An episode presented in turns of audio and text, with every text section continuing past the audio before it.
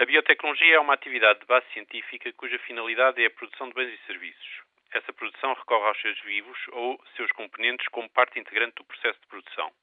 São necessários os conhecimentos fundamentais da biologia, associados aos da engenharia e aos da gestão empresarial, para que se encontrem estratégias mais adequadas à obtenção sustentada do produto que se pretende. Esta atividade tem uma vertente económica inquestionável. Se a obtenção do produto ou serviço não for economicamente rentável, não existe biotecnologia porque não existirá produção. Não é difícil encontrar exemplos deste novo paradigma. Várias proteínas humanas recombinantes, como por exemplo a insulina ou interferão, são produzidas por micro-organismos e são profusamente utilizadas por nós. Em 2013, o valor deste mercado atingiu cerca de 32 mil milhões de dólares e espera-se que ultrapasse os 57 mil milhões de dólares em 2010. Outro exemplo de sucesso é o cultivo de plantas geneticamente modificadas. Em 2005, cultivaram-se 90 milhões de hectares, tendo o seu valor de mercado atingido mais de 5 mil milhões de dólares.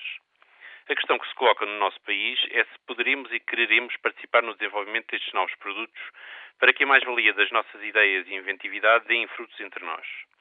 Temos os conhecimentos, a massa crítica humana e a biodiversidade necessária para assumir este desafio.